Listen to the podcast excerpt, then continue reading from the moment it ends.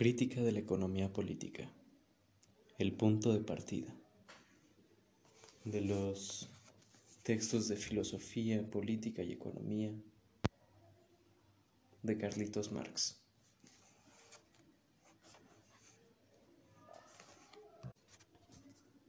El punto de partida. El objeto de nuestra investigación es ante todo la producción material. El punto de partida, naturalmente, está constituido por los individuos que producen en sociedad, es decir, por la producción de los individuos socialmente determinada. El pescador y cazador individual y aislado, con el que comienzan Smith y Ricardo, pertenece a las imaginaciones carentes de fantasía de las Robinsonadas del siglo XVIII, que en modo alguno expresan, como se imaginan los historiadores de la civilización, simplemente una reacción frente al superrefinamiento y un retorno a una vida natural mal comprendida. De la misma forma que tampoco descansa sobre tal naturalismo el contrato social de Rousseau, que pone en conexión y relación mediante el contrato a sujetos independientes por naturaleza. Esta es la apariencia, y la apariencia exclusivamente estética, de las pequeñas y de las grandes Robinsonadas. Se trata más bien de la anticipación de la sociedad civil, que se preparaba desde el siglo XVI y que en el siglo XVIII marchaba a pasos, a pasos de gigante hacia su madurez. En esta sociedad de la libre competencia, el individuo se presenta desprendido de los lazos naturales, etc., que lo convertían en épocas históricas anteriores en un elemento accesorio de un conglomerado humano limitado, determinado. A los profetas del siglo XVIII, a los profetas del siglo XVIII, sobre cuyos hombros se apoyan todavía por completo Smith y Ricardo, este individuo del siglo XVIII, producto por una parte de la, de la disolución de las formas sociales feudales y por otra de las nuevas fuerzas productivas desarrolladas desde el siglo XVI, este individuo del siglo XVIII se les presenta como un ideal cuya existencia pertenece al pasado. Se les presenta no como un resultado histórico, sino como punto de partida de la historia, ya que en cuanto individuo conforme a la naturaleza, o mejor dicho, en cuanto individuo conforme a su representación de la naturaleza humana, dicho individuo no se les presentaba en cuanto individuo que surge históricamente, sino en cuanto individuo puesto por la naturaleza. Esta confusión ha sido hasta el momento propia de toda época histórica. Stuart, que desde muchos puntos de vista está en oposición al siglo XVIII, y que en cuanto aristócrata descansa más sobre un terreno histórico, ha evitado esta ingenuidad. Cuanto más, cuanto más nos remontamos en la historia, tanto más se nos presenta el individuo y por lo tanto también el individuo productor como dependiente, como perteneciente a un todo mayor, primero de forma todavía completamente natural en la familia y en la familia ampliada que se convierte en tribu, más tarde en la comunidad, en sus diferentes formas que procede de la contraposición y fusión de las tribus. Solo en el siglo XVIII en la sociedad civil, las diferentes formas de la conexión social se le enfrentan al individuo como un simple medio para sus fines privados, como una necesidad externa. Pero la época que engendra este punto de vista, el del individuo aislado, es precisamente la época de las relaciones sociales más desarrolladas hasta el momento, y desde este punto de vista, más generales. El ser humano es, en el sentido más literal del término, un animal político. No solo un animal social, sino además un animal que solo se puede aislar en sociedad.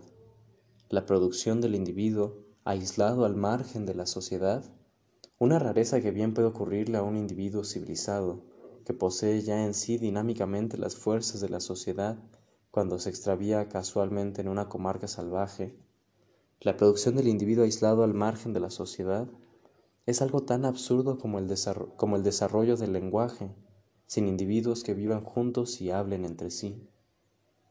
No es necesario detenerse más tiempo en ello, El punto no habría que tocarlo en absoluto, si esta estupidez, que tenía un sentido y una razón entre los hombres del siglo, del siglo XVIII, no hubiera sido introducida de nuevo de forma seria en plena economía política por Bastiat, Cari, Proudhon, etc. Para Proudhon, entre otros, es naturalmente agradable desarrollar histórico-filosóficamente el origen de una relación económica, cuya génesis histórica él no conoce, mitologizando que a Adán o a Prometeo se les ocurrió de pronto la idea, que ésta fue después introducida, etc. No hay nada más pesado y árido que fantasear sobre un locus communis. Eternización de relaciones de producción históricas. Producción y distribución en general. Propiedad. Cuando se habla, por lo tanto, de producción, se habla siempre de la producción en un estadio determinado de desarrollo social, de la producción de individuos en sociedad.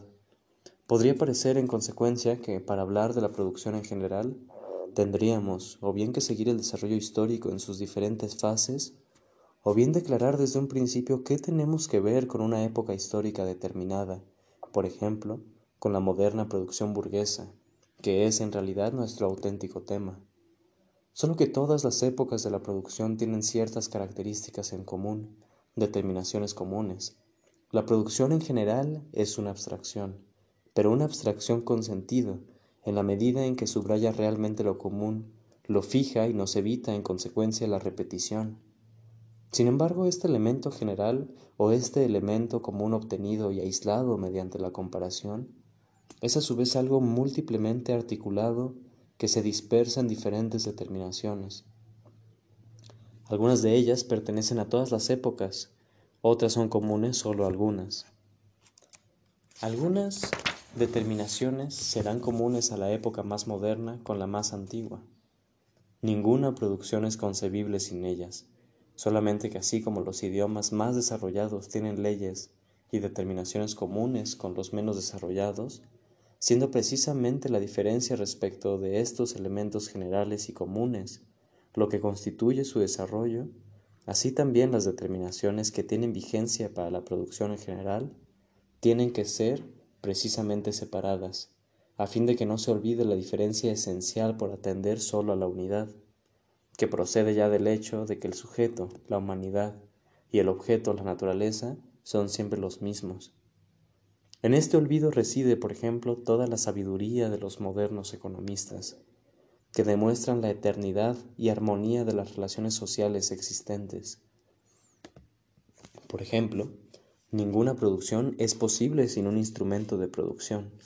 Aunque este instrumento sea exclusivamente la mano, ninguna producción es posible sin trabajo pasado, acumulado, aunque este trabajo sea exclusivamente la destreza concentrada y reunida en la mano del salvaje mediante el ejercicio repetido. El capital es, entre otras cosas, también instrumento de producción, también trabajo pasado, objetivado, en consecuencia, el capital es una relación natural, general, eterna. Pero lo es si yo dejo de lado precisamente lo específico, lo que únicamente convierte al instrumento de producción, al trabajo acumulado, en capital. Toda la historia de las relaciones de producción se presenta en consecuencia, por ejemplo en Cari, Carey, como una falsificación mal intencionada organizada por los gobiernos.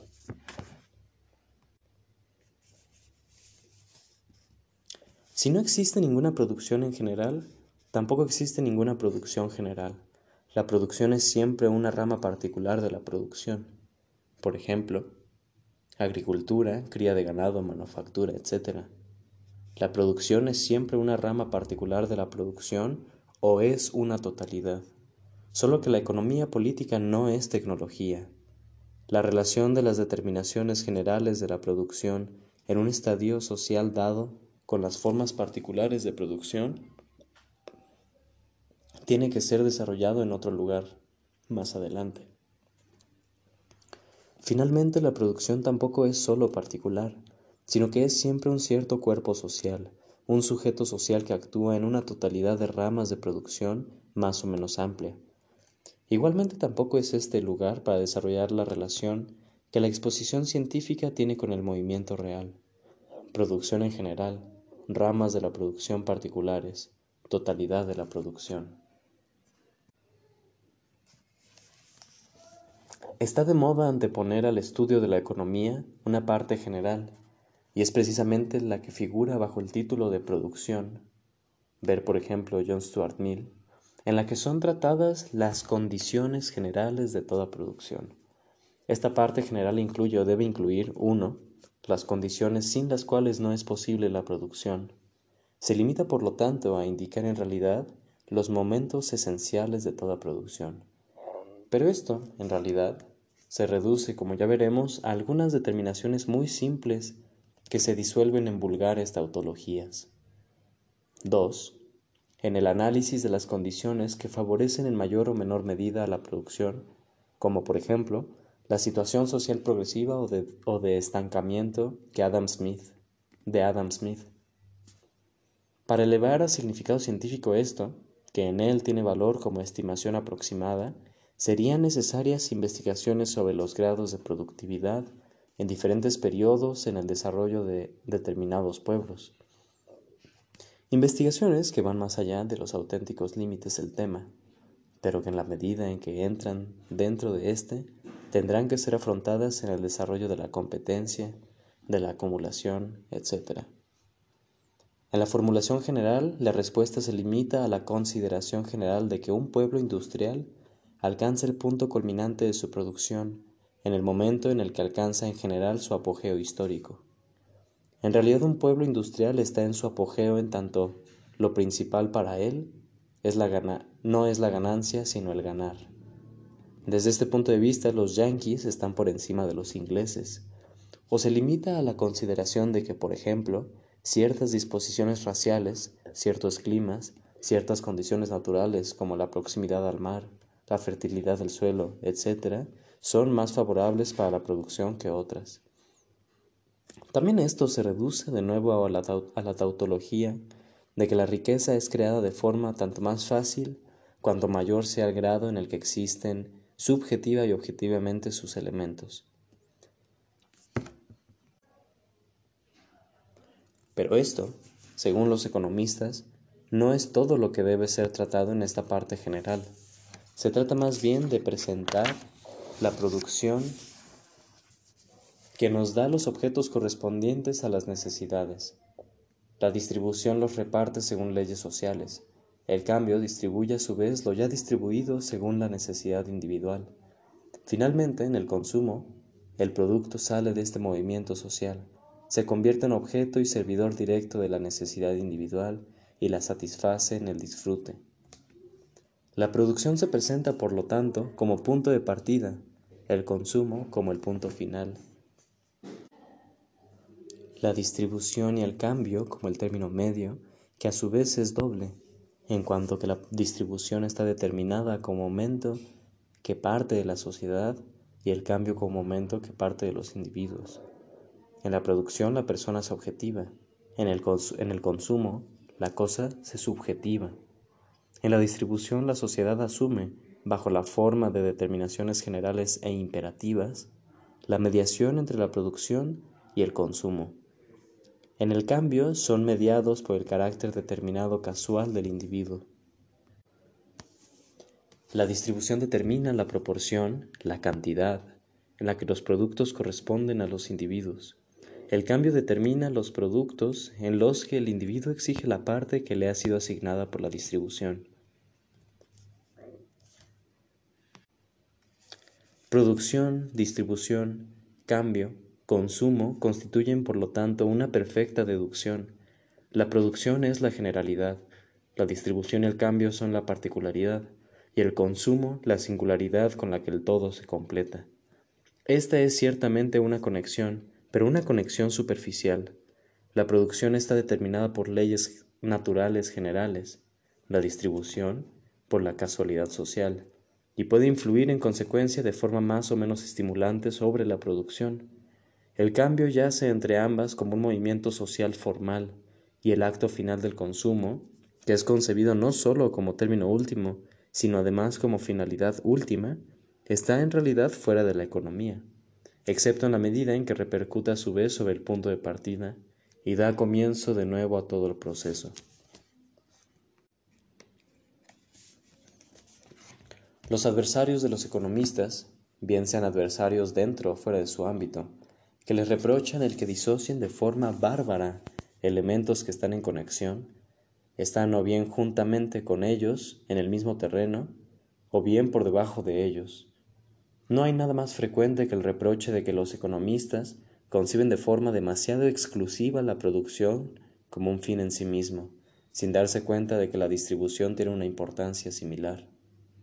Este reproche tiene precisamente como fundamento la concepción económica de que la distribución existe como una esfera autónoma, independiente, junto a la producción. O bien les reprocha a los economistas el no concebir los momentos en su unidad, como si esta disociación no hubiera pasado de la realidad a los libros de texto, sino la inversa, de los libros de texto a la realidad, y como si aquí se tratara de una conciliación dialéctica de conceptos y no de la comprensión de relaciones reales.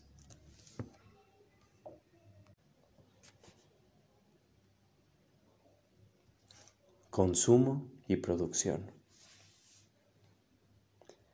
La producción también es de forma inmediata consumo, Consumo doble, subjetivo y objetivo. El individuo que al producir desarrolla sus capacidades, también las consume, las gasta en el acto de producción, de la misma forma que la procreación natural es un consumo de energías vitales. En segundo lugar, consumo de medios de producción, que son utilizados y gastados y que en parte, como por ejemplo en la combustión, se disuelven en los elementos generales. Consumo asimismo de materia prima que no se conserva en su forma y constitución natural, sino que más bien es consumida. El mismo acto de la producción es, por lo tanto, en todos sus momentos también un acto de consumo. Pero esto lo conceden los economistas. Ellos llaman consumo productivo a la producción en cuanto que se identifica inmediatamente con el consumo, y al consumo en cuanto coincide de forma inmediata con la producción. Esta identidad de la producción y el consumo remite a la tesis de Spinoza, determinatio est negatio. Pero esta determinación del consumo productivo ha sido establecida exclusivamente con la finalidad de separar el consumo que se identifica con la producción del consumo propiamente dicho, el cual es concebido más bien como la antítesis aniquiladora de la producción. Consideremos, por tanto, el consumo propiamente dicho.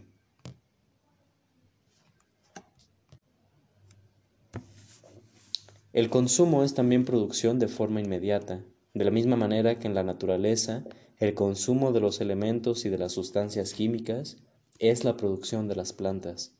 Está claro que en la alimentación, es decir, en una forma de consumo, el hombre produce su propio cuerpo. Pero esto tiene también vigencia para cualquier otra clase de consumo que de una u otra manera produce el hombre. Producción consumidora.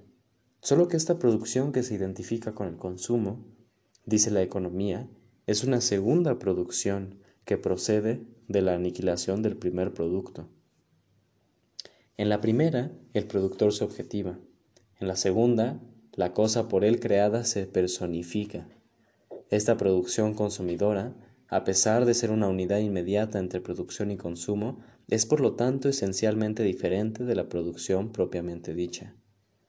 La unidad inmediata, en la que la producción coincide con el consumo y el consumo coincide con la producción, deja subsistir su dualidad inmediata. La producción es, por lo tanto, inmediatamente consumo, el consumo es inmediatamente producción. Cada uno es inmediatamente su contrario. Simultáneamente, sin embargo, tiene lugar un movimiento de mediación entre ambos. La producción media al consumo, cuyos materiales ella crea, y al cual sin ellos le faltaría el objeto. Pero el consumo media también a la producción, en cuanto que sólo él le procura a los productos un sujeto, para el cual ellos son productos. Solo en el consumo recibe el producto su último finish, una vía férrea por la que no se circula, que no es por lo tanto utilizada, que no es consumida, solo es una vía férrea en potencia, no en realidad. Sin producción no hay consumo, pero sin consumo tampoco hay producción, ya que la producción no tendría ningún fin. El consumo produce la producción de dos maneras. Uno, en cuanto que solo en el consumo el producto se convierte en producto auténtico. Por ejemplo, un traje solo se convierte realmente en traje por el acto de llevarlo puesto. Una casa que no está habitada no es en realidad una verdadera casa. El producto, a diferencia del simple objeto de la naturaleza, solo se, solo se confirma como producto, solo se convierte en producto en el consumo. Únicamente el consumo, en la medida en que, en que disuelve el producto, le da el finishing stroke, el toque final, pues el resultado de la producción no es el producto en cuanto a actividad objetivada, sino únicamente en cuanto a objeto para el sujeto activo. 2. El consumo, el consumo produce la producción en cuanto que el consumo crea la necesidad de una nueva producción y por lo tanto el motivo ideal de la producción, su impulso interno, que es su presupuesto. El consumo crea el impulso de la producción, crea también el objeto que actúa en la producción en cuanto que determina su finalidad. Si está claro que la producción ofrece externamente el objeto al consumo, también está igualmente claro que el consumo pone idealmente el objeto de la producción, en cuanto a imagen interna, en cuanto a necesidad, como impulso y como finalidad. El consumo crea los objetos de la producción en forma todavía subjetiva. Sin necesidad no hay producción. Pero el consumo reproduce la necesidad. A esto corresponde desde el lado de la producción el que ella, uno, suministra al consumo el material, el objeto, un consumo sin objeto no es ningún consumo. En consecuencia, desde este lado la producción crea, produce el consumo. 2. Pero no es sólo el objeto lo que la producción crea para el consumo. La producción le da al consumo su determinación, su carácter, su finish. De la misma forma que el consumo le, da, le daba al producto su finish como producto, la producción le da su finish al consumo. De la misma forma que el consumo le daba al producto su finish como producto, la producción le da su finish al consumo. En suma, el objeto no es un objeto en general, sino un objeto determinado que tiene que ser consumido de una forma determinada, que ha de ser a su vez mediada por la producción misma. El hambre es hambre, pero el hambre que es saciada con carne guisada, comida con cuchillo y tenedor, es un hambre diferente de aquella que es saciada devorando carne cruda con la ayuda de las manos, las uñas y los dientes. No solo el objeto del consumo, sino también la forma del consumo es producida, en consecuencia, por la producción no sólo objetivada, sino también subjetivamente. La producción crea, por lo tanto, a los consumidores. 3. La producción no sólo suministra un material a la necesidad, sino que suministra también una necesidad al material. Cuando el consumo sale de su primera inmediatez y tosquedad natural, y el permanecer en ella sería a su vez el resultado de una producción que está todavía presa en la tosquedad natural, cuando el consumo sale de su primera inmediatez y tosquedad natural, entonces él mismo como impulso está mediado por el objeto. La necesidad que el consumo experimenta de, de este objeto la necesidad que el consumo experimenta de este objeto es producida por la percepción del mismo. El objeto del arte, y lo mismo ocurre con cualquier otro producto, crea un público sensible al arte y capaz de disfrutar de la belleza. La producción produce, por lo tanto, no sólo un objeto para el sujeto, sino también un sujeto para el objeto. La producción produce, por lo tanto, el consumo uno, en cuanto que crea el material para él, dos, en cuanto que determina la forma de consumo. 3. En cuanto que engendra como necesidad en los consumidores los productos creados por primera vez por ella como objetos. La producción produce, por lo tanto, el objeto del consumo. la forma del consumo, el impulso al consumo. Del mismo modo, el consumo produce la disposición del productor, en cuanto que lo solicita en forma de necesidad que da una finalidad a la producción. La identidad entre consumo y producción se presenta, por lo tanto, desde un triple punto de vista.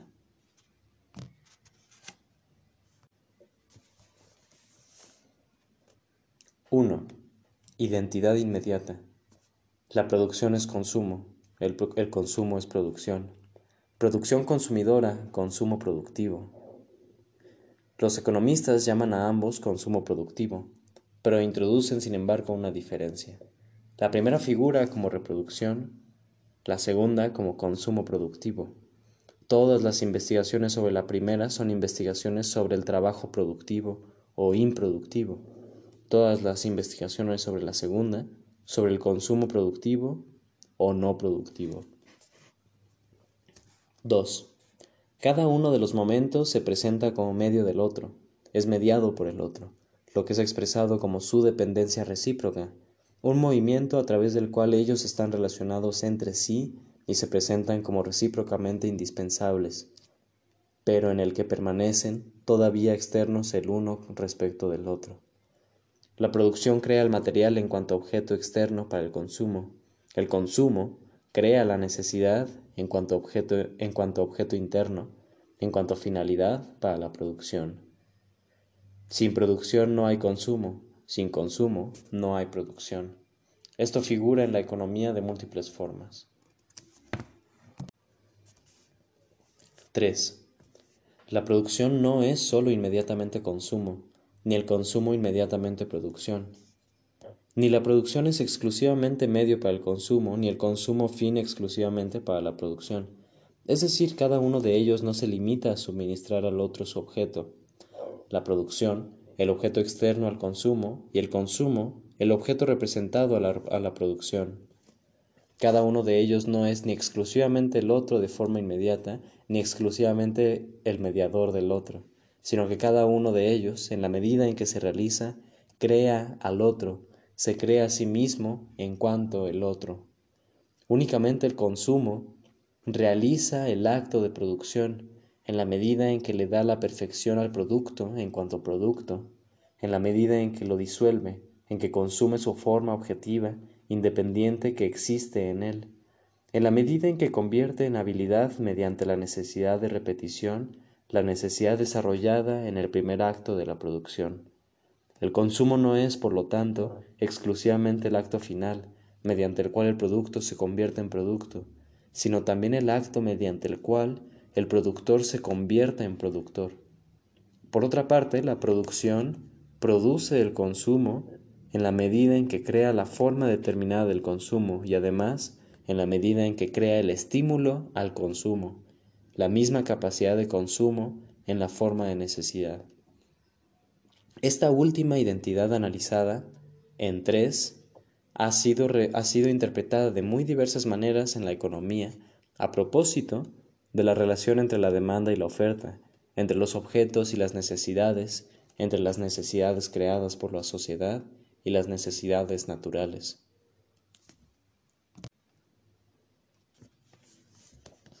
Nada más simple para un hegeliano, según esto, que identificar la producción y el consumo. Y esto ha ocurrido no solo por parte de literatos socialistas, sino también por parte de economistas prosaicos, como por ejemplo Say en la forma siguiente. Si se considera un pueblo, su producción, coincide, con su consumo. Lo mismo ocurriría con la humanidad in abstracto. Storch, Storch le ha demostrado a Say la falsedad de su afirmación, observando que un pueblo no consume, por ejemplo, simplemente su producto, sino que también crea medios de producción, capital fijo, etc. Considerar a la sociedad como un único sujeto es considerarla además de manera falsa, especulativa. En un sujeto la producción y el consumo se presentan como momentos de un acto. Lo importante aquí es simplemente resaltar que tanto si se considera la producción y el consumo como actividades de un sujeto o de muchos individuos, en cualquier caso se presentan como momentos de un proceso en el que la producción es el auténtico punto de partida y por lo tanto el momento dominante. El consumo en cuanto a necesidad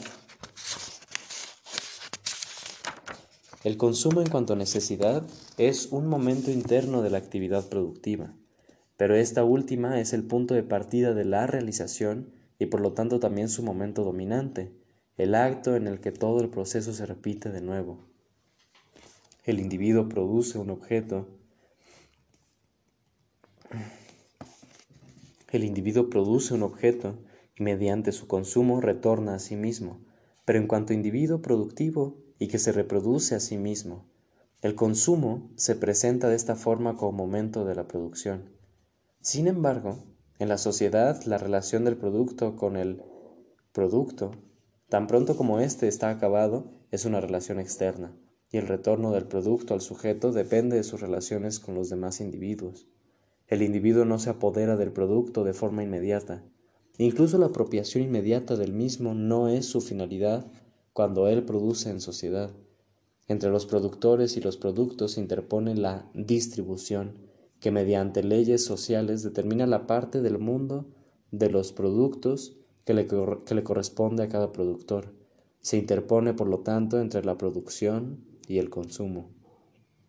¿Está ahora la distribución como esfera independiente junto? ¿Está ahora la distribución como esfera independiente junto junto a y fuera de la producción?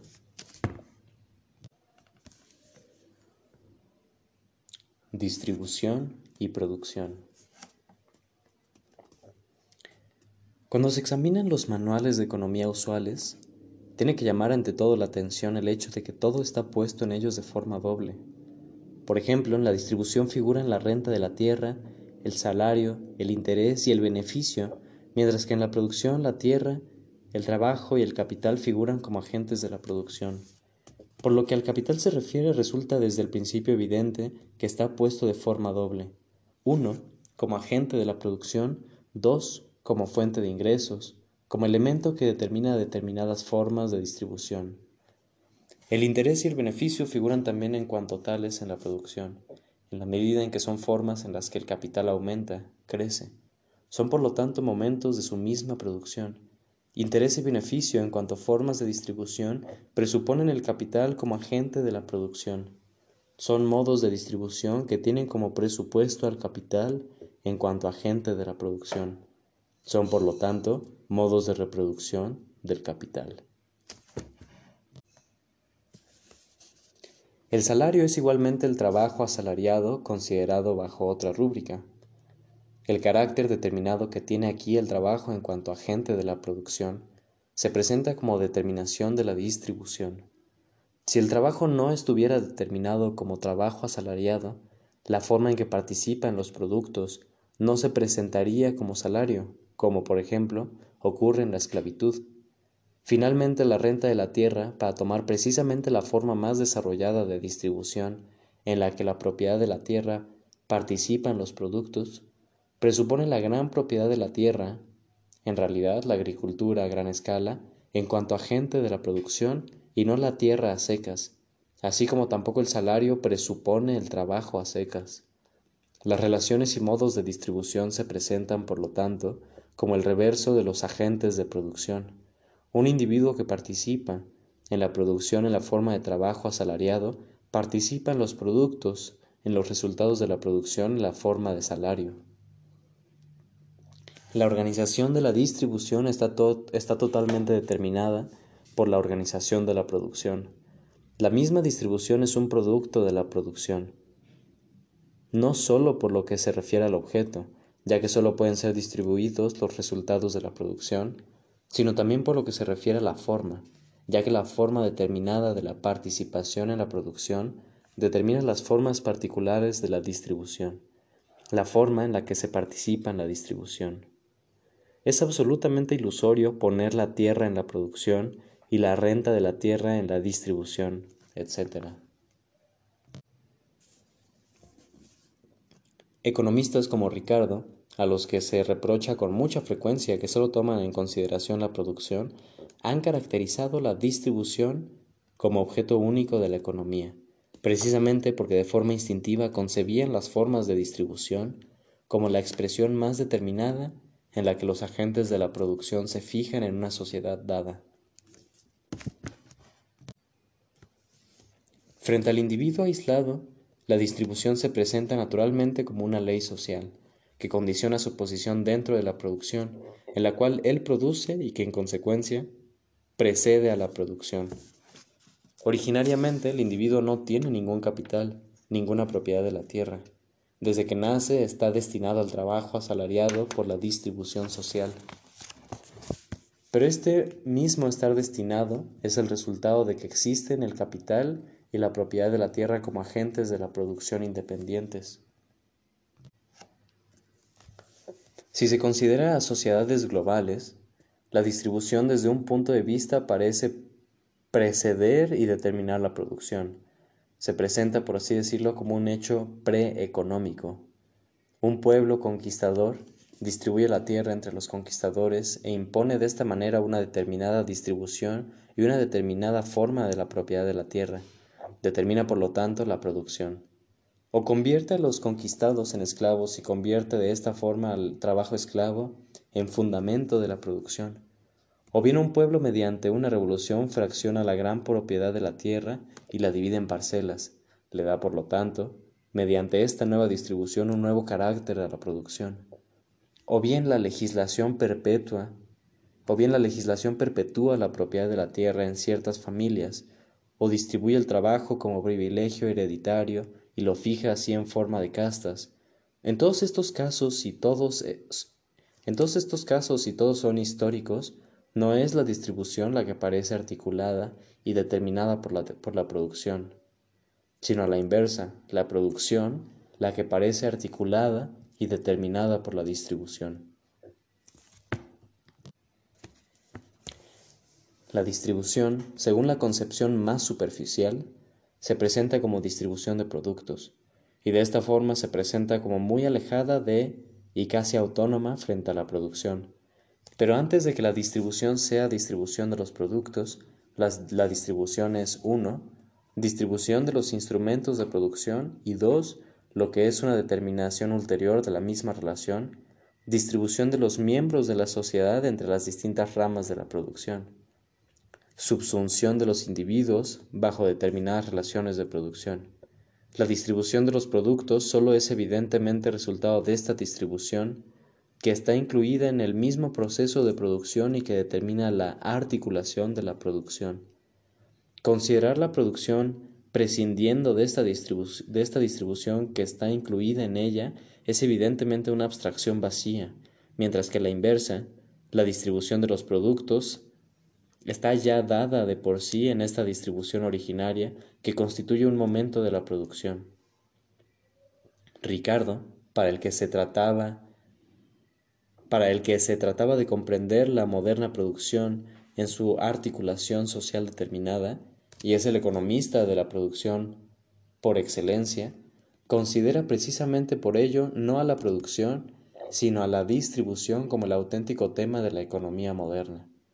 De aquí resulta a su vez el absurdo de los economistas que desarrollan la producción como verdad eterna, mientras que relegan la historia al terreno de la distribución. ¿Qué relación guarda esta distribución que determina a la producción con la producción misma? Es evidentemente una cuestión que cae dentro de la producción misma. Si se dijera que, puesto que la producción tiene que tener como punto de partida una cierta distribución de los instrumentos de producción, al menos en este sentido, la distribución precede a la producción y constituye su presupuesto, a esto habría que contestar que la producción tiene en realidad sus, condiciones y presupuestos, que constituyen momentos de la misma. Estos momentos pueden presentarse en el comienzo como elementos naturales. Mediante el mismo proceso de producción son transformados de elementos naturales en elementos históricos, y si para un periodo se presentan como presupuesto natural de la producción, para otro fueron su resultado histórico dentro de la producción misma son constantemente modificados.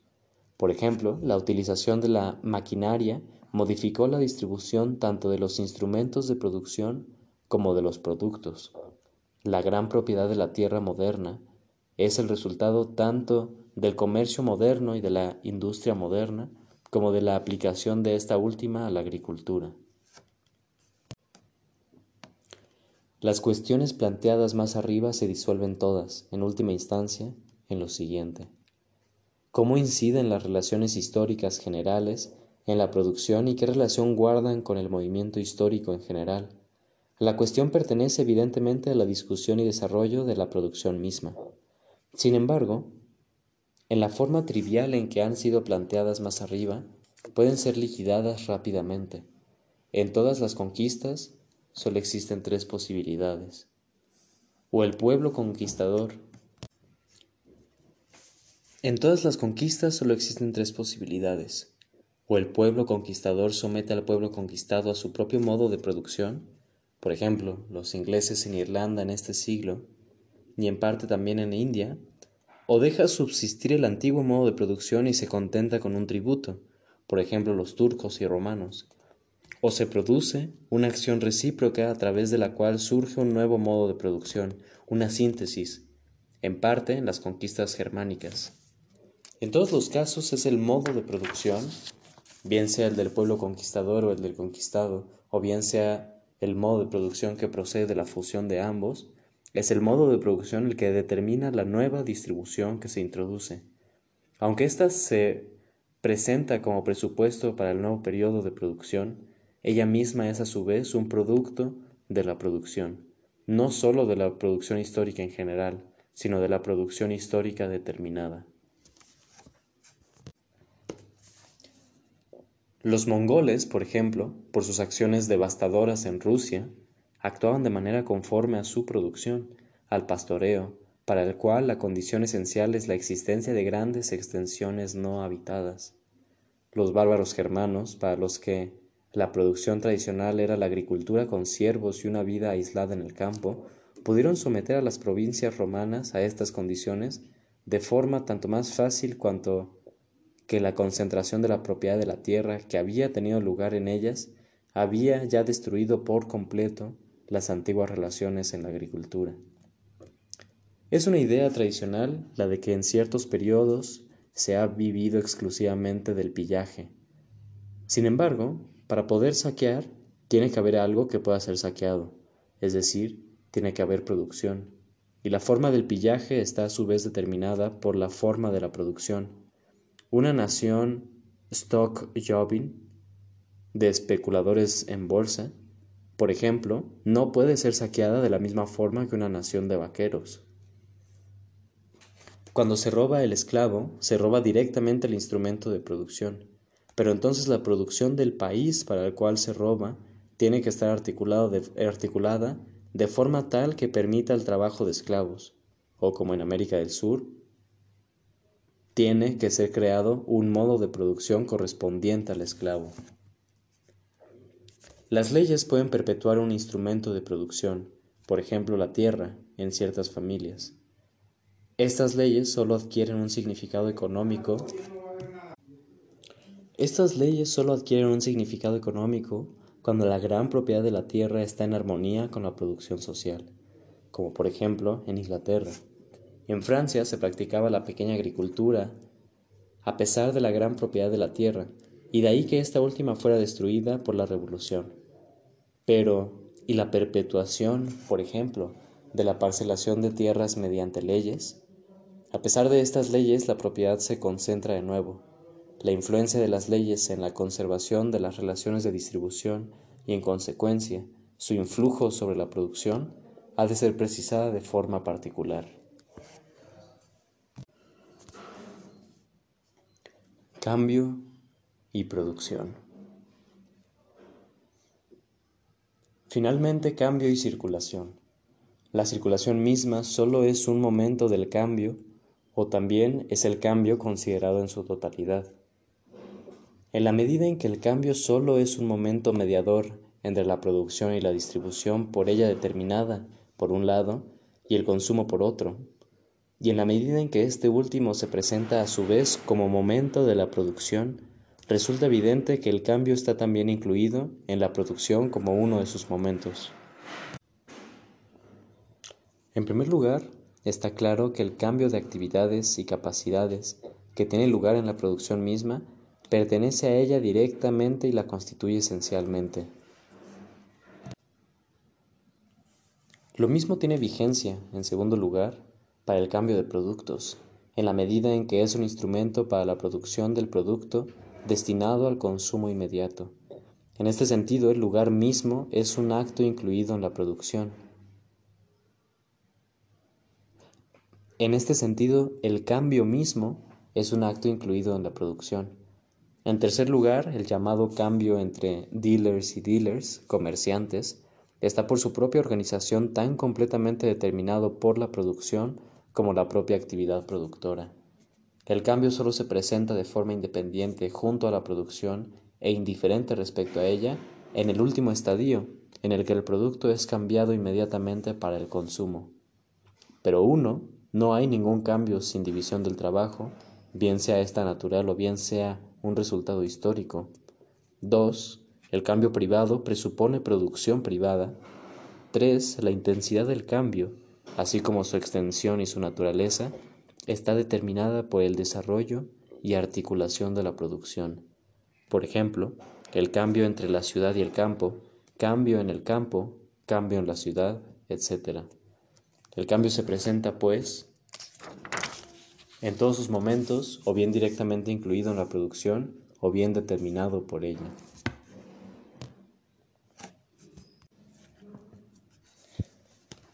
El resultado al que llegamos no es el de que la producción, la distribución, el cambio y el consumo son idénticos, sino que todos son miembros de una totalidad, diferencias dentro de la unidad.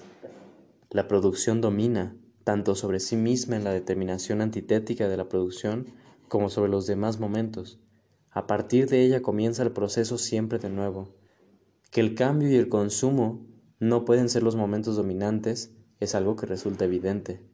Lo mismo se puede decir de la distribución en cuanto a distribución de productos. En cuanto a distribución de los agentes de la producción, ella misma es un momento de la producción.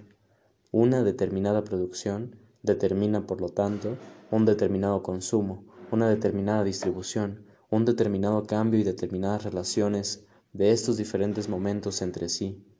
Ciertamente la producción, en su forma unilateral, está también determinada a su vez por los demás momentos. Por ejemplo, si el mercado se expande, es decir, si se amplía la esfera del cambio, la producción aumenta cuantitativamente y se divide más profundamente. Con una modificación de la distribución se modifica la producción. Por ejemplo, con la concentración del capital, con una distribución diferente de la población en la ciudad y el campo, etc. Por último, las necesidades del consumo determinan la producción. Tiene lugar una acción recíproca entre los diferentes momentos. Esto ocurre en todos los conjuntos orgánicos.